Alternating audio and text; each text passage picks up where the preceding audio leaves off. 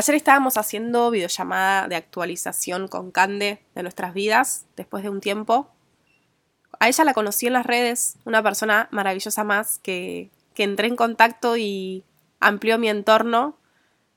Recomiendo mucho que la lean, que la sientan, que, que perciban un poco de Cande en sus vidas. La pueden encontrar en arroba ser hormiga y después me cuentan qué les pareció.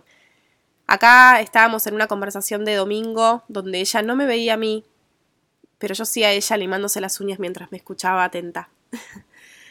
mientras conversábamos, me surgió una pregunta que le propuse empezar a grabarnos, así podía hacer este episodio y compartirlo, porque hay cosas que merecen ser compartidas, intercambios copados. Y esto es una de ellas. Hablamos un poco de las terapias, de lo que significan para nosotras, de un poco nuestra experiencia al respecto de las creencias, de la identidad y eso siempre concluye en hablar de la vida por la vida. Así que espero que lo disfruten y como siempre, eh, cualquier comentario, reflexión es bienvenido. Ya saben dónde nos pueden encontrar. Maga y Millennial, el podcast.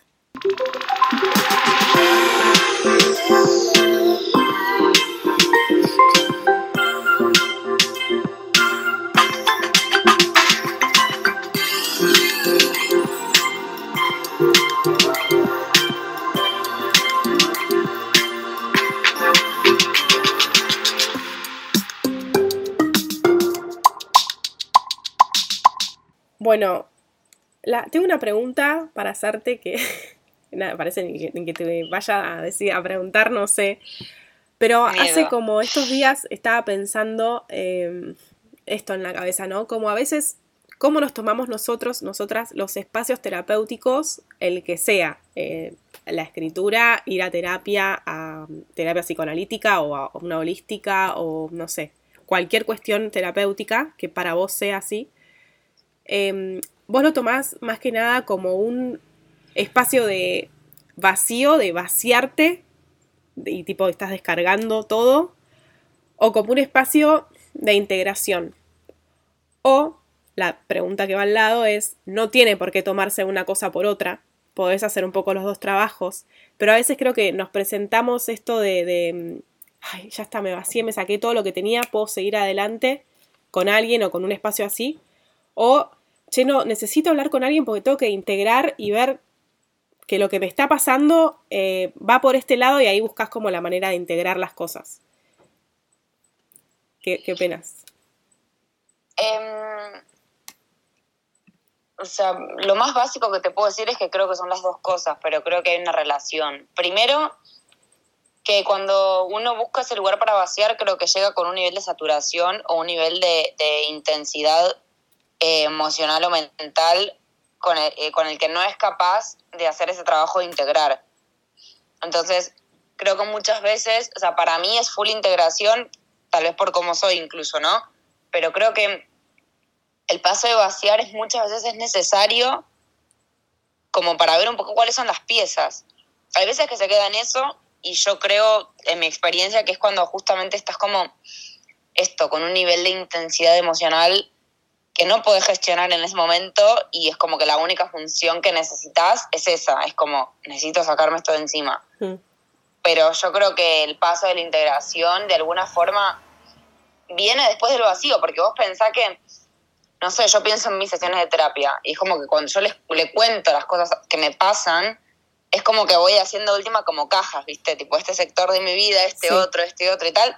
Y después de eso, de ese supuesto vacío, es como que empezás a encontrar tal vez los hilos o el orden de las cosas si se quiere, ¿no? Como, como esta cierta estructura que puede llegar a dar un sentido que te haga mejor a vos.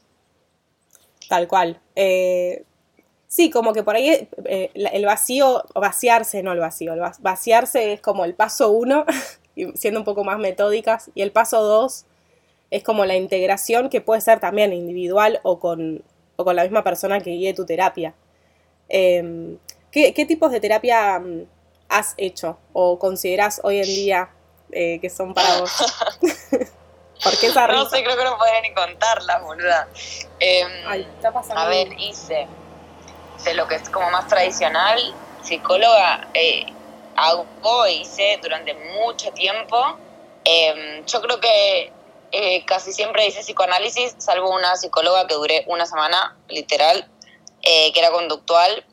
Yo creo que no tuve, o sea, no tuve feeling con ella, con la persona en sí, y creo que desde ahí como que dije, bueno, mm, tal vez el conductor no es para mí, pero honestamente nunca he vuelto a probar. Y después, em, algo como más holístico si se quiere, hice flores de Bach, hice tarot, hice registros chicos o sea, yo me fui a leer registros y después aprendí a leer registros también. Em, hice coaching, hice astrología, que de alguna forma también creo que puede ser una especie de terapia en ciertos momentos. Em, no, no hice, o sea, lo que se te ocurra. Ah, hice biodecodificación. Eso me falta, ¿ves? Ese yo nunca hice, me gustaría. Hice muchas cosas. Em, a mí me gustó mucho, incluso repetiría. Em, lo que, em, o sea, yo soy una, una persona muy confiada, o sea, yo voy siempre confiando en que lo que va a pasar ahí va a ser lo mejor, eh, va a ser buenísimo, la persona va a ser un ángel, me va a tratar, o sea, mal, pero a niveles estrafalarios, o sea, em, te juro, te juro, mi pareja siempre me dice que sos demasiado confiado, y yo, bueno, ¿qué es demasiado?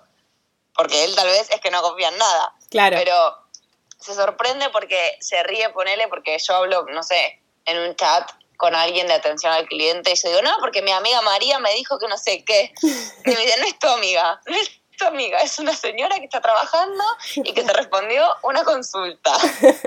y, mm, o sea, que yo, imagínate que fui así a la biodecodificación.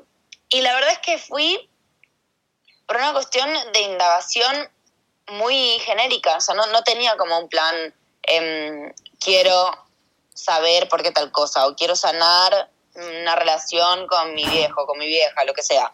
Fui más como, mm, en ese momento, esto habrá sido como hace tres o cuatro años, y yo ya había empezado a escribir, pero todavía es como que estaba en ese periodo más como de, que estaba latente, más no era ejecutado.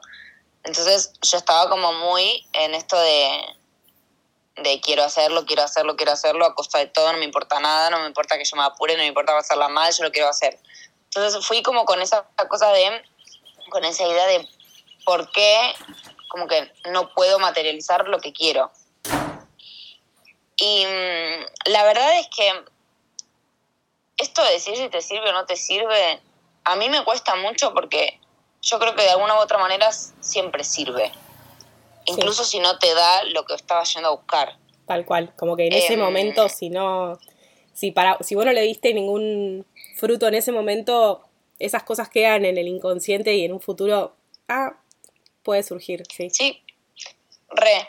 Y si bien em, en ese momento hablamos de, lo que, de, lo, de lo que yo iba a hablar, eh, uy, una alarma que no sé por qué a las dos y media de la tarde. si bien en ese momento yo como que resoné con muchas cosas de las que me dijo, em, y hablamos mucho como del tema de, la familia, del linaje familiar, de esto de que... Mm, mm.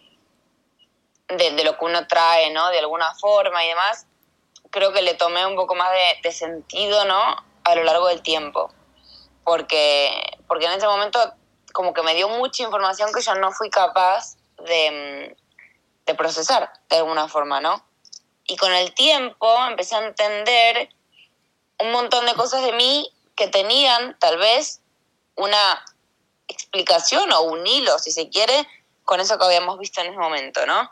Em, y a, mí me gustó mucho porque fue como muy zarpado, porque sí que me hizo ver un montón de cosas en el sentido de mm, tal vez más biológico, si se quiere. O sea, era como muy desde, desde el punto de que a mí me acuerdo que me explicaron mucho como que a veces estas cosas que nos bloquean a nosotros em, vienen de, tal vez de tu mamá, de tus abuelos y demás, porque son como las claves que dentro de tu linaje hicieron que la vida continuara existiendo.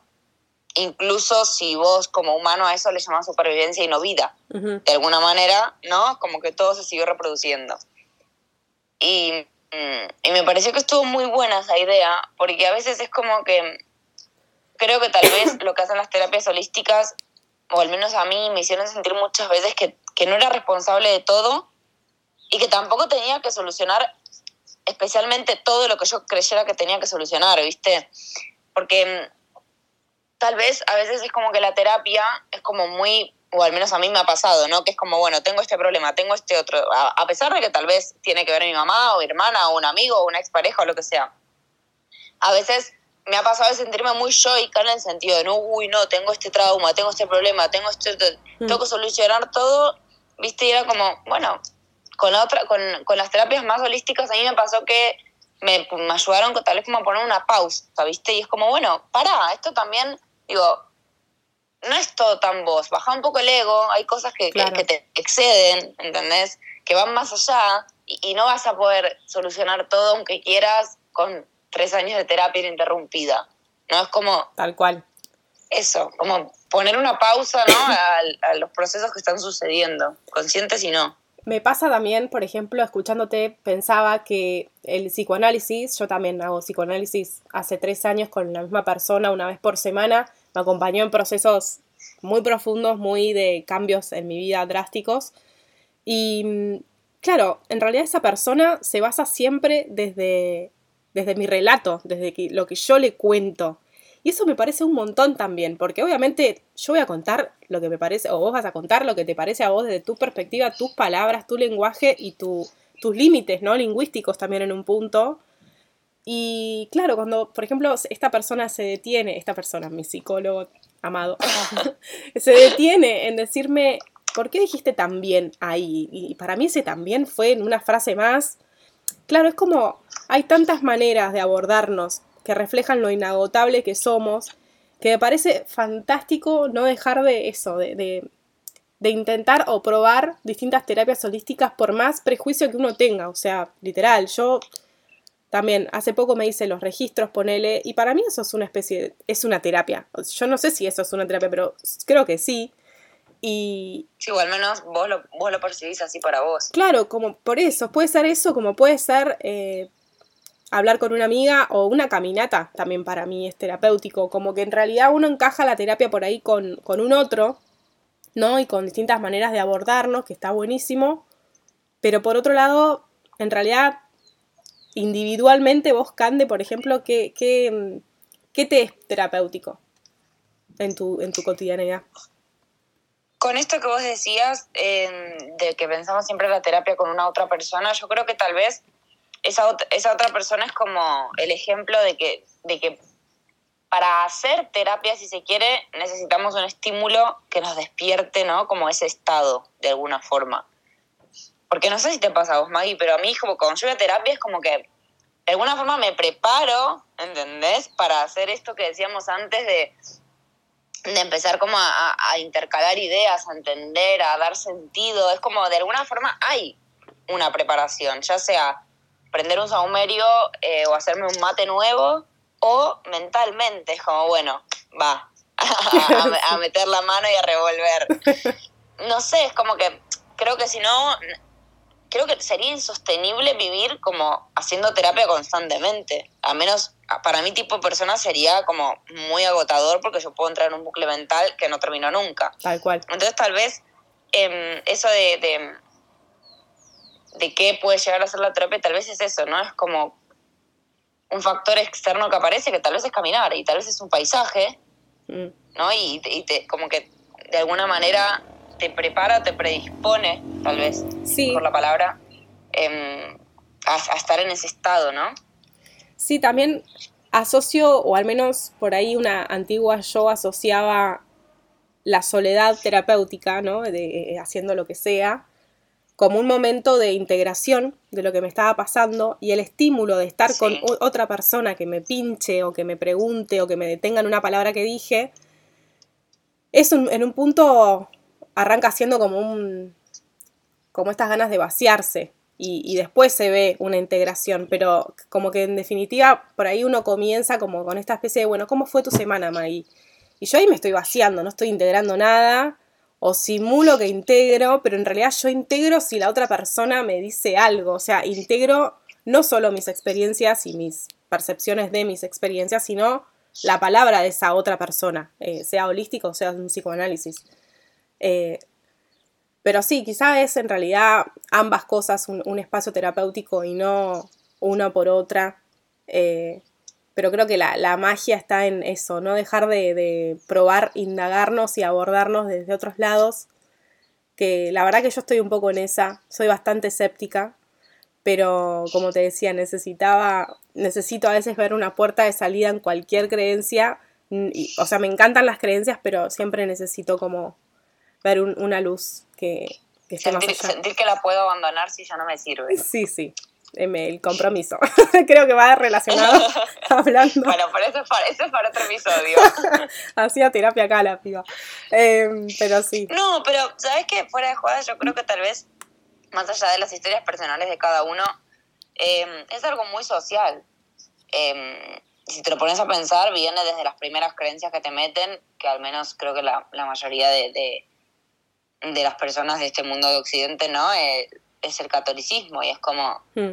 tenés que confiar en Dios y tenés que, tenés que confiar en esto a pesar de que te haga ruido, a pesar de que hayan cosas que sabes que son mitos, a pesar de que hayan cosas que no te cierran, tenés que ir a contarle tus problemas a un señor que no conoces, que no tiene ningún tipo de título para la redundancia ni estudio para eh, hablarte de la salud mental o de lo que sea. Y es como, yo me acuerdo que cuando yo era chica y, y yo desde muy chica no creí en, lo que era la iglesia, digamos, ¿no? Y mm, me acuerdo que tomé la comunión y además porque mi mamá me decía, tenés que creer. Ella tampoco creía, o sea, era como, hacía de cuenta de que creía porque hacía de cuenta de que tenía que creer, o sea, era como, y creo que es algo también muy social, esto de eso, viste, como agarrar una creencia y como apegate a ella, aferrate a ella con todo, porque de alguna forma es lo que te da identificación, ¿no? Claro, tal cual. Sí. Y después es como, bueno, sí, tal vez ya no quiero creer más esto y ya no quiero hacer más esto. A ver, que decirlo es hermoso, hacerlo cuesta un huevo, pero... sí, sí. A ver, sí, tal cual. Eh, no lo había pensado, esto, cómo surge o cómo nacen nuestras creencias, claramente en el seno familiar y la educación que una tuvo. Eh, sí, mi caso fue ultra católico y me recostó empezar a, a decir, che, no, me hace mucho ruido ir a misa los sábados y los domingos, o sea, por las dudas, es como un montón. Sí, por, por, si acaso te portaras muy mal. Claro, ¿entendés? Y, y no, no, todo incuestionable, incuestionable. A mí, la verdad que lo que me abrió un poco la cabeza fue, fue la universidad, en mi caso. Leer textos, autores que, que me abran un poco la cabeza y que me muestren otras cosas. Por ahí los, los encaraba con otro fin, ¿no? Como para estudiar un examen o, o, ver otra cosa que decía el autor, pero en realidad esa otra cosa que decía es como esto. Hay distintas terapias holísticas, tantos autores, para decirlo de una manera, eh, o autoras, que, que en realidad son como que la, en la variedad está el gusto en el sentido de esto, se me viene esa frase a la cabeza, en la variedad está un poco la, demostración de lo inagotable también, es otra palabra que hoy tenía muy presente esta semana, como que, me da como refugio pensar en lo inagotable que somos, me da como que hay un consuelo ahí y esta puerta de salida que por ahí para cualquier sistema de creencias es necesaria, al menos para mí, eh, pero a veces, no sé si te pasa, que pienso en que me gustaría creer en algo al 100%. No sé si te pasa, como me gustaría por ahí ser quien era cuando era católica y, iba a misa sábado y domingo, ¿entendés? E, esa, esos lentes que ves la vida todo muy, de una manera súper no escéptica, claramente. Yo creo que de alguna forma em, tener como es esa creencia en algo de forma tan, tan sostenida, tan arraigada a lo que fuera, ¿no? Digo, a, las creencias de tu familia o a, tu propia concepción. Em, creo que lo, que te produce es como cierta liviandad, ¿verdad? Porque atrás de mí está esto. O sea, después de, después de mí, ¿no? E, e, está esto otro. Y tal vez cuando uno no siente que tiene ese lugar, por llamarlo de alguna forma, al cual recurrir mentalmente, ¿no? Porque fíjate que, con el, que pasa mucho con el catolicismo, por cualquier cosa, la gente que es muy católica reza, o sea, reza para agradecer, reza para pedir, reza para, para cuando está mal, reza para dormir, reza para comer, o sea, es como, de alguna forma termina siendo un espacio al que puedes recurrir en cualquier momento, pase lo que pase, y te sientas como te sientas. Yo creo que no tenerlo genera una sensación de vacío, o al menos a mí me pasa eso, porque es lo que hay al final es un vacío, ¿no? Porque digo, en algún momento hubo algo, que era ese, ese catolicismo que nos dieron, después dijimos, bueno, esto no me sirve o no, no me identifico, y cuando sacas eso, digo, queda un hueco, queda un espacio que no está cubierto con nada. Pero cuando está el vacío, también aparecen un montón de cosas que pueden llegar a llenarlo. Y tal vez el desafío ahí es aceptar que podemos ser personalidades o tipos de personas que no vamos a poder llenar un vacío exclusivamente con nada, porque nada nos convence, o, nada, nada nos convence lo suficiente como para no cuestionarlo. Claro. Yo no sé, no sé eso si es positivo o negativo. A veces a mí me pasa que es desesperante porque. Depende, tal vez Exacto, tal vez depende del momento, ¿no? Yo, creo, que... depende mucho de cómo uno está en ese momento o en ese, en ese momento vital. Totalmente. El otro día me hiciste acordar, tuve una conversación con mis amigas que, que yo les decía, chicas, me siento que me falta como ritualizar algo y no porque no lo haga, o sea, yo tengo mis momentos que sí, me, prendo algo o, ritualizo de otras maneras, no siempre, viste, uno asocia eso con, un altar y con un rincón de la casa que tal cosa. Mm. Y a veces me pasa eso, que siento que me falta llegar a mi casa y decir, y, pensar en eso que en el catolicismo tenía, que era como, bueno, me voy a rezar o me voy a, no sé, a hacer otra cosa y, y buscaba un ritual que lo encontraba. Y acá, al tener un espectro totalmente abierto, de no sé para qué lado voy a creer. Le decía a mis amigas esto, ¿no? De, de, que me faltaba algo y creo que justamente al no tener algo acotado y al ser inagotables y tener distintas maneras inagotables de abarcarme, eh, es, bueno, ¿con cuál ritual me quedo, entendés? De, cuál creencia de, las que me estoy abarcando, eh, abordando, perdón, eh, elijo tener. Y eso sí, es como que caes en un, en una espiral, no sé, en un, una cuestión rehumana, me parece, muy, muy humana. Sí, yo creo que, mm, que es muy válido, pero que también hay que, hay que saber relativizarlo, ¿no? Porque esto, como que de alguna forma que no termine siendo un peso. Porque si uno elige de alguna forma salirse de una estructura, es por algo. Si yo me voy del catolicismo, es por algo y, por algo que no termina siendo positivo para mí, ¿no? Lo, que yo veo en ese sitio. Claro. Y cuando empezás a tener como tantos cuestionamientos y, tantos como... A veces son como pequeñas, como, como lagunas. ¿Te acordás que en el, en el taller de laboratorio que habías hecho de escritura yo había dicho como que a veces sentía que yo era como que estaba conformada por islas, que son como diferentes tópicos y cosas y pensamientos y tal que me componen, digo, a, veces tal vez relativizar, ¿no? Y es como, bueno, si tengo un, un espacio o una islita chiquitita que tal vez no llena por completo lo que yo quisiera en el ámbito de la espiritualidad o del ritual, como decías, nada, mañana puede haber otra cosa. Creo que también pasa mucho con, con esto, ¿no? de de, los extremos, somos amantes de los extremos. ¿Por qué tiene que haber un todo? ¿Por qué el vacío tiene que estar completamente lleno? Tal cual. Me, me hace acordar a, lo que nosotras antes de hacer, de estar grabando este podcast, tuvimos como una actualización de, vidas y de vidas pasadas y actuales. Eh, y cuestión que hablábamos mucho del movimiento y por ahí la crisis que asociábamos a un movimiento. Y hoy por ahí ambas estamos en un momento de mucho movimiento, pero en realidad no estamos en crisis y es como esto desconocido también. ¿Y cuál es el marco de este movimiento? ¿Entendés? ¿Qué, qué es lo que me ayuda a seguir llevándolo adelante? Eh, ¿Qué terapia hice para llegar a estar con esta tranquilidad que por, en mi caso es bastante, no sé si desconocida, pero novedosa? Quizás hacía mucho que no la sentía de, estar en movimiento y estar tranquila y confiada y sabiendo quién soy, eh, qué me gusta y qué no. Que me llevó muchos años eh, poder responderme esas preguntas y obviamente soy mutable y súper versátil, ¿no? Como que sé que voy a ir cambiando, pero estoy eh, eh, tranquila y creo que en realidad quizá esta esperanza de poder abordarme de distintas maneras terapéuticas es lo que en un punto me da tranquilidad, a pesar de que uno a veces con esta cabeza tan binaria y dicotómica puede caer en el, che, pero necesito creer en una en definitiva y ritualizarlo eh, ritualizar mi vida en relación a eso. No sé a qué iba, pero iba, es como que asocié un poco la conversación al principio nuestra. Sí, creo que, tal vez la frase que podría resumir un poco es como que siempre habrá otra cosa. Siempre habrá otro ritual para hacer o para investigar. Siempre habrá otra terapia que hacer o, que probar.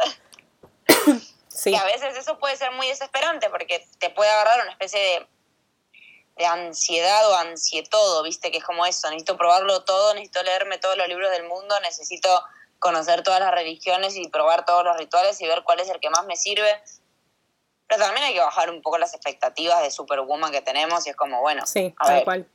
esto es lo que hay, o sea, fijarnos de todo lo que hay, de lo que se puede ahora, qué es lo que, qué es lo que sirve, ¿no? y, y tal vez a mí me ha pasado que me, tiro meses investigando una cosa, investigando, digo, tal vez probando una terapia o leyendo un libro sobre determinada cosa y después digo, la verdad que no me parece una mierda, más no lo dijo para mí, o sea, no, no, lo veo aplicable en ningún sitio donde quería. Sí. Pero también es parte del juego. ¿Vos sabés Como también es parte del juego, si, si te hubieses quedado full en el catolicismo, haberte perdido en muchas otras cosas. Totalmente. Sí, sí, sí bueno, no salir un poquito por esa puerta de emergencia que, decía, sí, tal cual. A mí me pasó ahora que, estuve allá por Europa, que mm, fui a un templo budista muy reconocido eh, por el padre del mindfulness. Claro, yo fui totalmente emocionada del momento que iba a vivir. Era un día de retiro espiritual enmarcado en el mindfulness. Claro, yo le, he leído un montón, sabía que el lugar era súper importante, es, increíble, el lugar es muy hermoso lo que se vive. Pero ahí me acordé de la misa de los sábados y los domingos, porque los monjes y las monjas de ahí estaban muy metidas, estaban full mindfulness, pero a nivel que no te miran a los ojos si no estás parado enfrente. O sea, en un momento yo le quería preguntar algo a una persona que estaba barriendo hojas, a, un, a una monje, y a una monja, perdón. Y yo me la acercaba y viste que uno cuando se acerca a alguien, medio que lo, lo ves con tus ojos, ves un poco para los costados y, y te das vuelta. Bueno, esta persona no se daba vuelta y digo, ah, está tan concentrada en su momento presente que me chocó un poco. Y que digo, no, no, digo que esté bien o mal, pero como que vi otra cara de algo tan lindo que yo leía en la ciudad. Que es un poco lo que planteaba después en un, en un encuentro, parte de ese retiro. Un momento era como estar en ronda y hacer escucha activa. Nadie respondía nada de lo que el otro, de la catarsis del otro. Era como que era un momento para hacer catarsis y nadie decía nada. Y salían cosas muy grosas de, de historias de vida, ¿no? Y en un momento yo decía que lo que me llevaba era que Nunca, nunca me había puesto a pensar que el mindfulness no es lo mismo practicarlo en una ciudad que, en un templo, donde no hay mucho estímulo y terminas como en una especie de aislamiento de, la, de la, realidad, porque claro, están todos ahí en, esa. Y, acá es difícil estar así, barriendo hojas y no dándote vueltas si te preguntan algo. Entonces, bueno, es como esto, caí de nuevo en esa trampa de, de meterme de lleno, no sé si está bueno como lo estoy diciendo, pero de caer de lleno en una creencia que me encanta, me sigue gustando, pero eh, vi la, la, salida, ¿entendés? Y, y, a veces estoy adentro y a veces estoy afuera, cuando, cuando antes no la veía. Sí, es que eso te reentiendo y a mí muchas veces, más cuando era chica, que yo como que tuve un momento en el que padecí mucho, que me gustaron tantas cosas y mm, que todo me causara una pregunta nueva.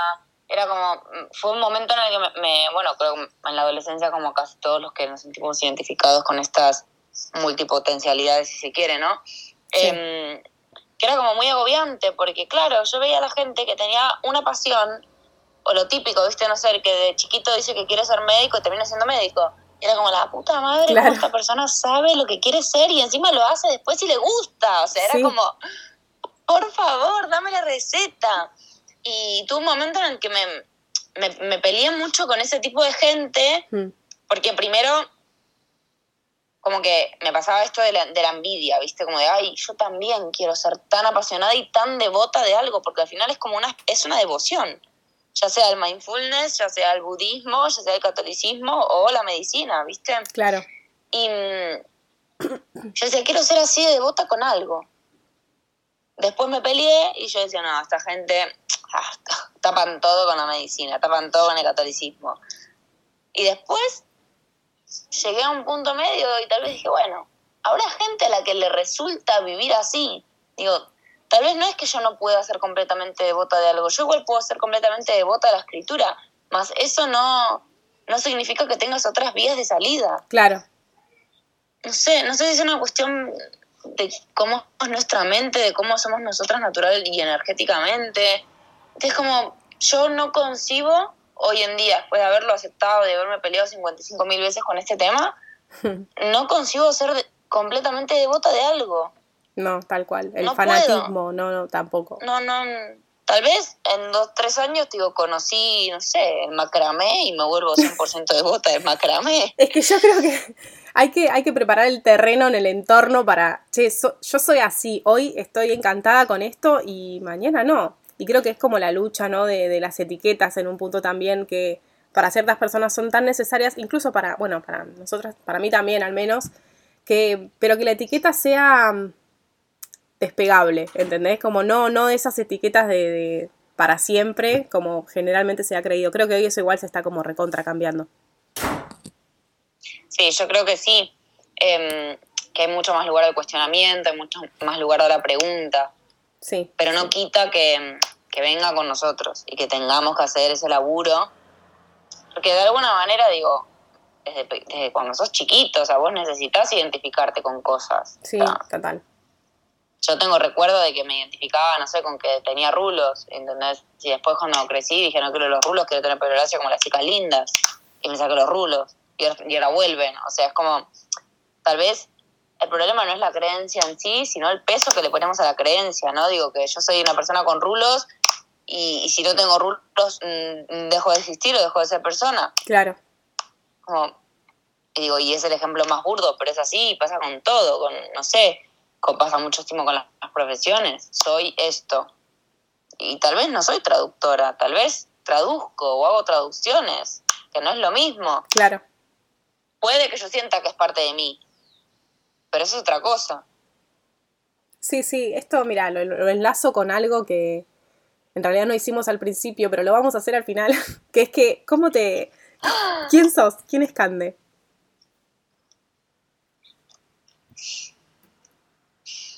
Hoy te digo que Cande em, es una persona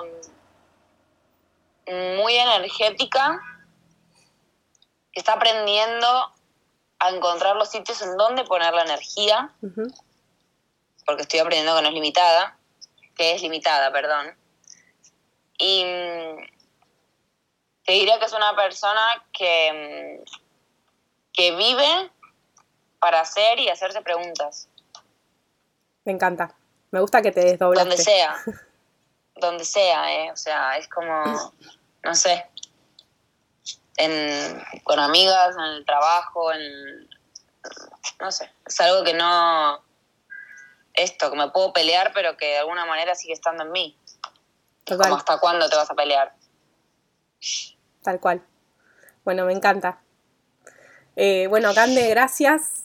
seguiría hablando horas, pero bueno, era como una prueba piloto de, de, Primero, yo nunca había hecho un episodio con alguien. Me encanta que haya sido la primera persona y mm, probablemente se vengan más juntas. Me, encantaría. Sí, sí, sí. Em, así que bueno, gracias a todos los que están ahí escuchando y nos encontramos. ¿Dónde te pueden encontrar, Candé?